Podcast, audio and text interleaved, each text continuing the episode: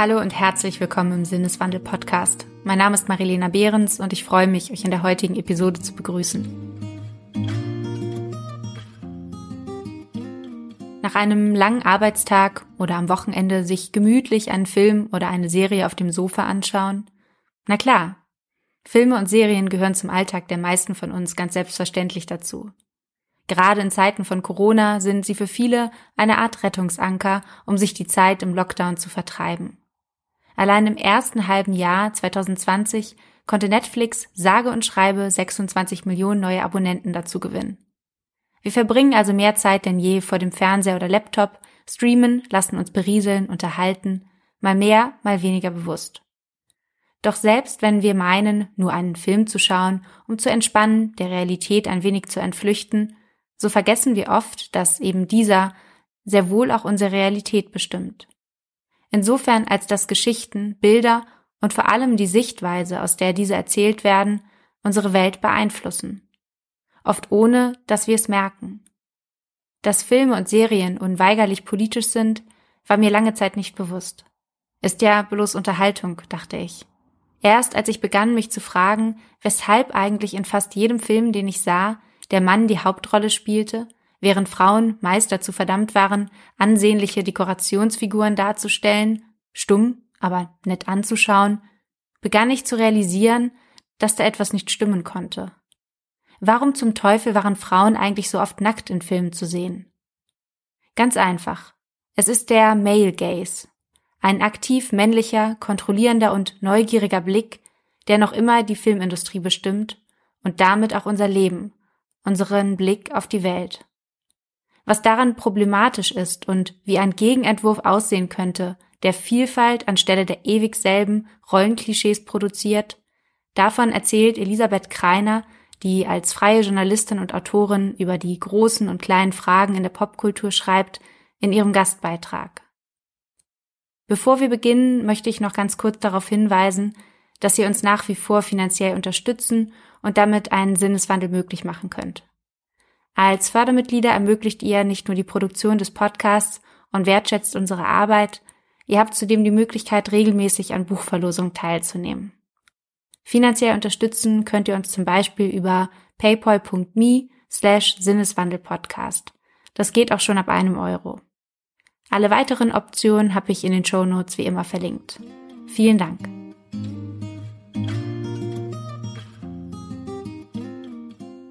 Perfekte Frauen, gestellte Körper, Hetero-Beziehungen und Helden, die am Ende die Welt mit ihrer unbesiegbaren Männlichkeit retten.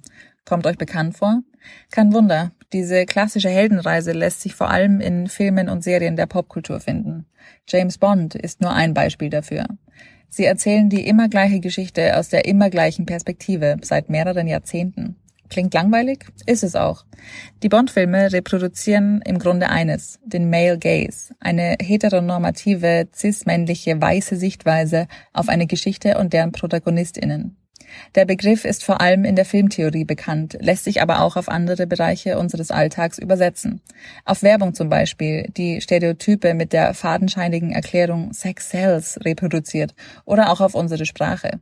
Begriffe wie Mutti oder Powerfrau sprechen aus der cis-männlichen Perspektive und dienen vor allem dazu, das Weibliche abzuwerten und zum Objekt zu stilisieren.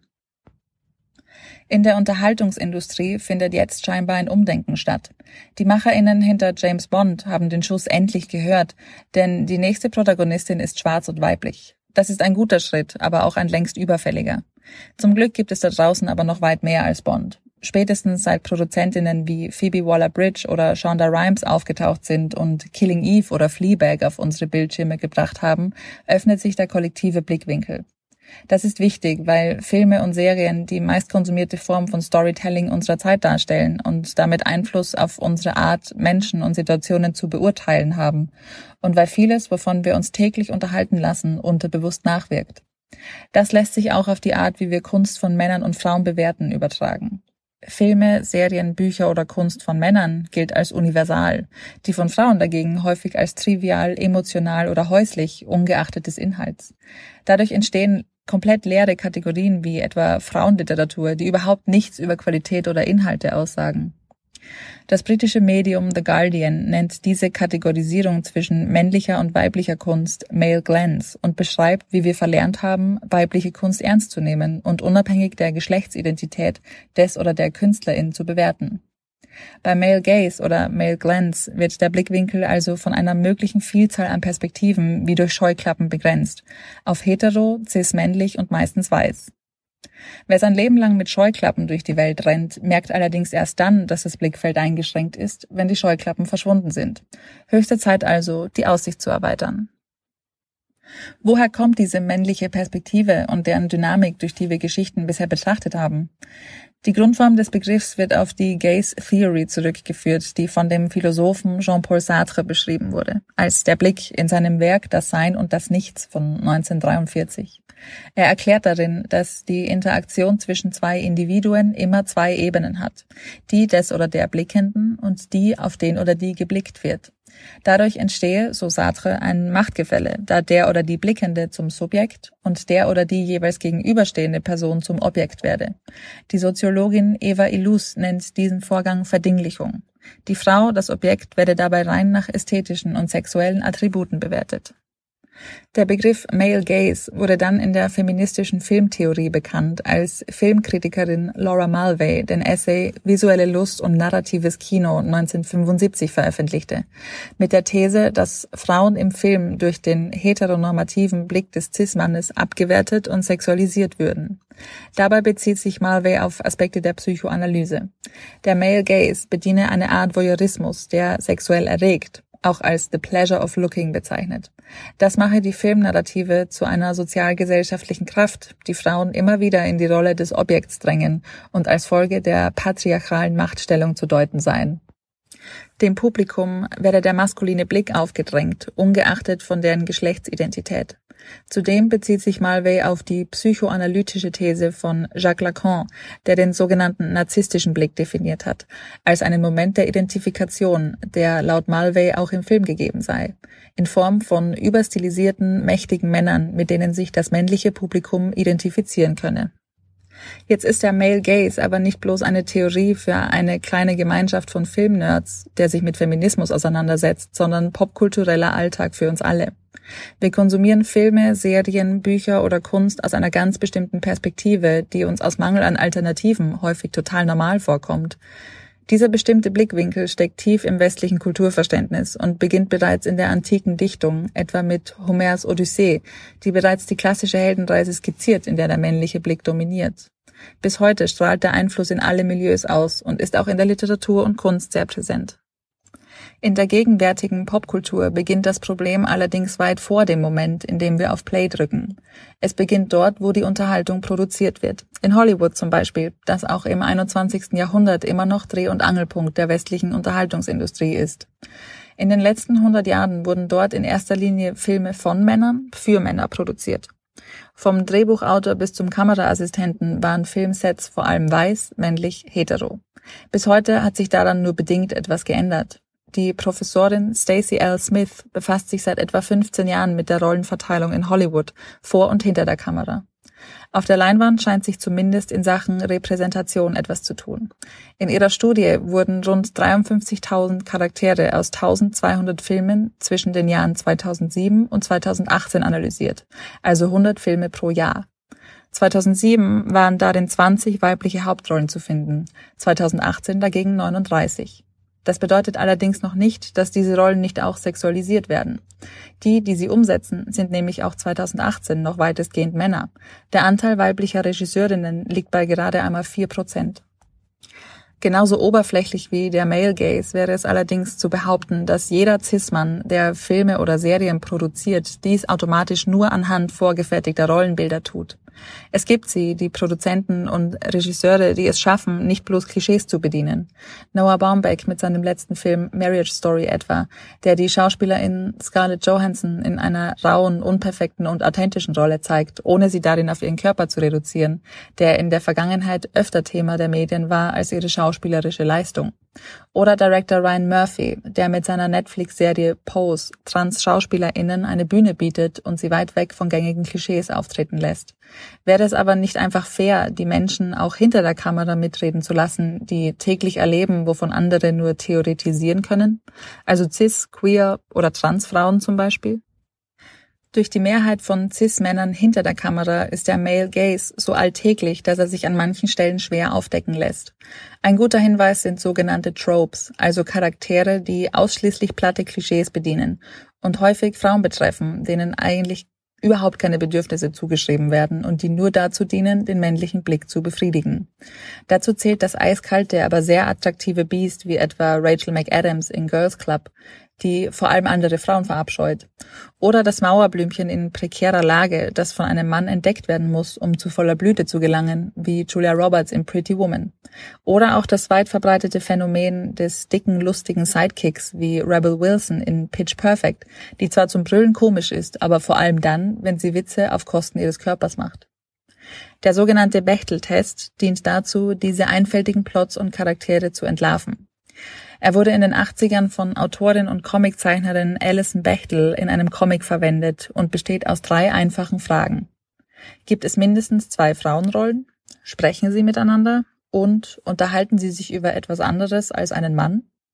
Klingt lapidar, ist es auch, und trotzdem gibt es bis heute Filme, die trotz eines nicht bestandenen Bechtel-Tests für einen Oscar nominiert waren. Der Test ist nicht wissenschaftlich und kein aussagekräftiges Barometer dafür, ob ein Film wirklich sexistisch ist, den Male Gaze reproduziert oder nicht, aber er kann als erster Check hilfreich sein, bevor man auf Play drückt. Die Regisseurin Nina Menkes beschreibt in einem Artikel einfache Hinweise, die den Male Gaze entlarven können. Zum Beispiel, wie häufig sieht man einzelne Körperteile von Frauen, während man ihren Kopf und damit den Gesichtsausdruck und ihre Emotionen nicht sieht? Wie ist die Person ausgeleuchtet? Darf sie zum Beispiel ihre Stirn in Falten legen oder wird sie wie ein glatt gebügeltes, übermenschliches Wesen, das allen Schönheitsidealen entspricht, dargestellt? Bringt es den Inhalt irgendwie weiter, dass die Person in bestimmten Szenen nackt oder leicht bekleidet ist? Wird bloß über sie gesprochen oder kommt sie auch zu Wort? Die Organisation Plan International hat 2018 gemeinsam mit dem Gina Davis Institute die 56 umsatzstärksten Filme und deren Hauptrollen analysiert. Das Ergebnis? Männer reden doppelt so viel und haben doppelt so viele Rollen. Frauen dagegen sind viermal öfter nackt als männliche Rollen. Das hinterlässt Eindruck beim Publikum. Allerdings soll das nicht heißen, dass alle filmischen Sexszenen oder ähnliches komplett aus der Filmwelt verbannt werden sollten, sondern lediglich, dass man darin auch andere Perspektiven als die des männlichen Subjekts sehen sollte. Wie kann ein Gegenentwurf dazu aussehen? Hier kommt der Female Gaze ins Spiel. Bedeutet er bloß die Umkehr von Objekt und Subjekt? Also sollen Männer jetzt von Cis-Frauen sexualisiert werden? Der Begriff wurde bisher noch nicht wissenschaftlich definiert. Über die Bezeichnung lässt sich also durchaus streiten. Fraglich ist, ob es im 21. Jahrhundert Sinn der Sache sein kann, die Perspektive von Menschen rein auf deren Geschlecht und Sexualität zu reduzieren und davon auszugehen, es gebe nur zwei Geschlechter. Es geht nicht um die Umkehrung von Objekt und Subjekt im binären Genderkonstrukt, sondern um die vielschichtigen Möglichkeiten außerhalb der heteronormativen männlichen Normen, die seit Jahrhunderten verdrängt werden. Da dann aber ein Begriff basierend auf dem binären Geschlechterkonstrukt problematisch ist, gibt es Alternativen dazu, wie etwa den Feminine Gaze, der sich nicht auf das biologische Geschlecht bezieht, sondern auf Eigenschaften, die weiblich gelesen werden, oder der Individuals Gaze, der sich völlig vom Geschlecht abkoppelt. Der nicht-binäre Produzent Joey Soloway hat 2016 auf dem Toronto Film Festival den Female oder Feminine Gaze als eine diverse, vor allem auf emotionaler Ebene authentische Perspektive beschrieben.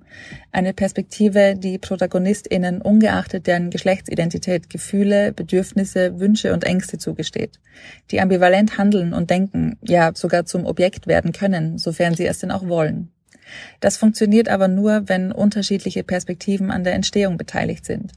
Das beweist etwa Soloway selbst mit der Serie Transparent, in der sich ein Familienvater nach vielen Jahren als trans outet. Oder mit Phoebe Waller-Bridge, die mit Fleabag den Gegenentwurf zu all den misogynen Frauenserien geschrieben und produziert hat. In Fleabag sind Frauen ambivalent, derb, unausstehlich und zum Brüllen komisch. All das ist möglich, spannend und sehr unterhaltsam, sofern man nicht versucht, zwanghaft ein cis-männliches Machtkonstrukt aufrechtzuerhalten. Wie schade um die vielen guten, unterhaltsamen und innovativen Ideen, die es nicht auf unsere Bildschirme geschafft haben, weil der oder die Urheberin nicht cis-männlich ist. Die gute Nachricht, der Zeitgeist verändert sich und damit auch die Popkultur. Die Diversität von Filmen und Serien und die weniger platten Charaktere, die auf der Leinwand stattfinden, sind Beweis dafür. RegisseurInnen wie Greta Gerwig, Ava DuVernay, Joey Soloway oder Chloe Zhao, die vielschichtige Rollen erschaffen und zeigen, verändern die Branche. Allerdings stehen nicht nur ProduzentInnen in der Verantwortung. Auch KonsumentInnen können dafür sorgen, dass diverse Stoffe mehr Aufmerksamkeit erhalten, indem sie unter anderem Filme und Serien bewusst auswählen. Hollywood, Streamingdienste, Verlage und Co. reagieren vor allem auf Geld und auf Viewzahlen. Wer also plattes Zeug streamt, liest, konsumiert, unterstützt letztlich die Produktion von mehr plattem Zeug. Es lohnt sich langfristig also genau hinzuschauen. Wessen Perspektive unterstütze ich? Damit kann man vielleicht nicht die gesamte Unterhaltungsindustrie auf den Kopf stellen, aber zumindest einen ersten Schritt in Richtung Vielseitigkeit tun.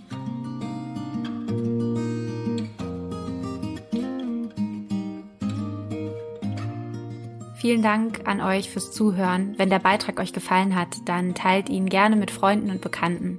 Darüber hinaus würden wir uns besonders freuen, wenn ihr unsere Arbeit als Fördermitglieder unterstützt, damit wir weiterhin auf Werbung verzichten und gute Inhalte für euch kreieren können. Supporten könnt ihr uns ganz einfach via Steady oder indem ihr uns einen Beitrag eurer Wahl an paypal.me slash sinneswandelpodcast schickt. Alle weiteren Infos sowie Quellen findet ihr in den Show Notes. Vielen Dank und bis bald im Sinneswandel-Podcast.